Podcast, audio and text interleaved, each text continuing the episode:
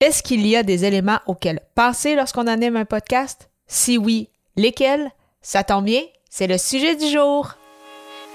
Les médias sociaux en affaires est votre rendez-vous hebdomadaire pour en connaître davantage sur les différents réseaux sociaux et les plateformes de création de contenu dans un contexte d'affaires. Chaque semaine, je, Amélie Delebel, répondrai à une question thématique qui vous permettra d'appliquer concrètement ces conseils pour votre entreprise. C'est parti! Salut et bienvenue sur les médias sociaux en affaires, épisode 168. Alors qu'aujourd'hui, je réponds à la question quels sont les éléments à considérer quand on anime un podcast? Bien évidemment, il y en a quand même quelques-uns et le premier qui est, euh, selon moi, euh, l'un des plus importants qu'on sous-estime euh, parfois, c'est notre persona. Donc, à chaque fois qu'on crée un épisode de podcast, il faut toujours avoir en tête à qui on s'adresse. Et ça, ça va non seulement vous aider à bien t'exprimer, à savoir quoi mentionner dans tes euh, épisodes, mais également euh, utiliser le bon langage pour que ton persona comprenne, parce que dépendamment à qui euh, tu vas t'adresser, peut-être que ton persona va aussi évoluer au fil du temps. Peut-être qu'au départ, tu vas y aller peut-être avec des, des principes un peu plus simples, et là, plus tu vas évoluer avec ton podcast, ton persona va évoluer avec toi, et il va peut-être falloir changer justement la, la façon de, de présenter un peu les choses.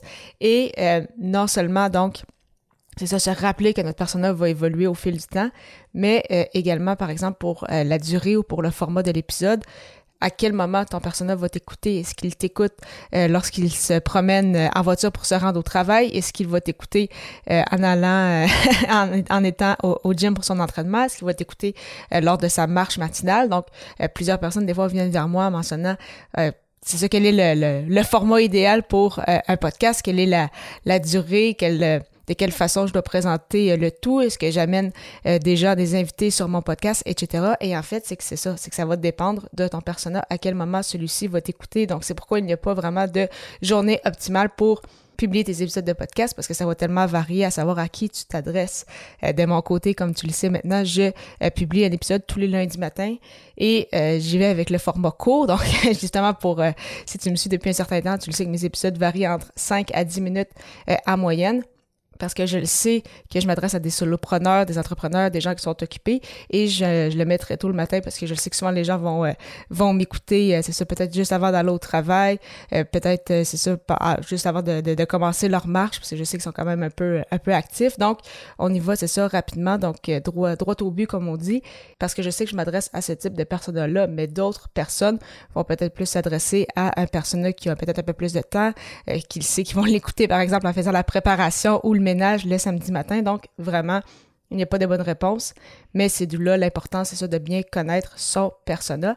Et euh, il faut se rappeler aussi euh, que le temps d'écoute moyen sur un podcast est de 30 minutes selon euh, Edison Research. Donc, ça peut te donner déjà une idée du, du temps moyen par, par épisode. Et il faut savoir aussi, c'est ça, comment ton euh, comment ton personnage va t'écouter également. Donc, euh, c'est ça, comme je le mentionnais, souvent les gens vont écouter des podcasts au gym, en prenant une marche, en se rendant au travail. Donc, c'est peut-être pas nécessairement la bonne façon euh, de faire des épisodes de 45 minutes avec énormément de contenu que la personne n'aura pas le choix d'être euh, devant son ordinateur avec un cahier de notes et de, prendre justement plusieurs, plusieurs notes, plusieurs astuces et même parfois de réécouter à plusieurs reprises le podcast pour s'assurer de ne rien manquer. Donc, à ce moment-là, c'est toujours garder en tête de quelle façon notre personnage va nous écouter et ça va nous aider à bâtir un, épisode de podcast en conséquence. Un autre élément à considérer qui est aussi sous-estimé mais tellement important, c'est son environnement. Donc, tu as beau avoir le meilleur micro du monde, tu as beau avoir le meilleur logiciel du monde, si ton environnement n'est aucunement contrôlé, ça va quand même être très difficile euh, au niveau euh, du montage, donc au niveau de la qualité sonore. Alors qu'à l'inverse, si ton environnement est très bien contrôlé, euh, parfois juste des, euh, des, écouteurs comme on reçoit quand on achète un téléphone cellulaire, ça peut faire le travail, surtout au départ, surtout si tu débutes dans la création de contenu. Il ne faut pas que l'équipement t'empêche de te lancer dans la création de contenu. Il ne faut pas que l'équipement t'empêche de lancer ton podcast parce que c'est ça, un des éléments hyper importants, c'est vraiment de contrôler son environnement. Oui, c'est sûr que euh, l'équipement va, va aider aussi, là, donc moi, aussi, mon équipement a changé au fil du temps. Plus j'ai avancé, plus je voulais aussi, bon, une meilleure qualité sonore. Moi, aussi, j'aimais mieux euh, l'idée d'avoir un micro, donc unidirectionnel, donc vraiment qui va capter que ma voix et non pas un micro qui va capter les, les bruits environnants.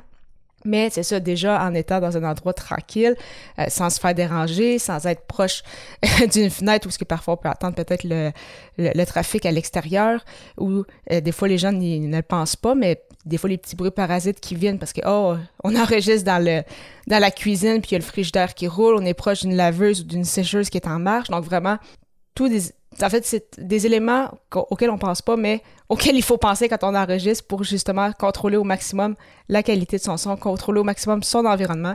Et euh, par la suite, c'est ça, déjà juste avec ça, ça va être euh, vraiment mieux au niveau de la qualité sonore et tu vas passer beaucoup moins de temps à euh, essayer d'enlever différents bruits avec ton, ton logiciel de montage. Donc, si déjà, en partant, tu, tu, contrôles ton environnement, si en plus tu as un, bon micro, mais là, à ce moment-là, c'est sûr que ça donne une, une très, très belle combinaison. Et euh, c'est pourquoi justement les outils avec un podcast peuvent être super intéressants. Donc, euh, je parlais de logiciel de montage. J'ai débuté euh, il y a plusieurs années avec Audacity, qui est un logiciel de montage gratuit. maintenant, depuis plus de deux ans, deux ans et demi, même peut-être bientôt trois ans, j'utilise Adobe Audition qui, oui, coûte un certain montant par mois, mais qui est vraiment incroyable comme logiciel de montage. C'est fou, c'est le temps que ça va te permettre de sauver si tu as les, les bons outils plutôt que d'y aller toujours avec des outils gratuits. Encore une fois, quand tu débutes, c'est tout à fait, c'est tout à fait correct, mais plus on évolue, plus c'est quand même bien, c'est ça d'avoir les, les bons outils adaptés pour notre situation. Et euh, un des outils que je t'ai mentionné souvent, mais qui est vraiment très, très utile, c'est euh, Ocha, qui, euh, oui, est un hébergeur de podcast francophone, mais qui n'est pas uniquement un hébergeur de podcast, c'est que c'est aussi un outil marketing qui te permet de planifier ou publier des publications sur euh, les différents réseaux sociaux. Ça te permet de générer des audiogrammes avec des sous-titres, alors qu'on le sait que ça peut être quelque chose qui quelque chose qui est très très important, mais euh, qui en fait, faudrait que tu achètes un autre outil pour être capable de, de faire ça. Ça te permet aussi de publier sur euh, sur YouTube, donc plutôt par exemple que de faire des montages à part pour publier sur YouTube. si tu n'as pas encore d'infolettes, ça te permet de créer ta propre liste de courriels et plus encore. Donc vraiment un euh, super outil, c'est pas pour rien que je le recommande. Et en plus, avec un super service à la clientèle en français. Donc, euh, si jamais justement tu n'es pas encore sur Ocha et que tu penses lancer ton podcast, je t'invite à y jeter un coup d'œil au ameliedelabel.com baroblique Ocha. Et euh, vraiment, c'est essayer différents outils, voir avec lesquels tu es le plus à l'aise, mais c'est sûr que quand tu animes un podcast, plus tu as des outils qui te permettent de sauver du temps, qui te permettent d'avoir une belle structure, qui te permettent de simplifier la vie, c'est sûr que c'est toujours très agréable aussi.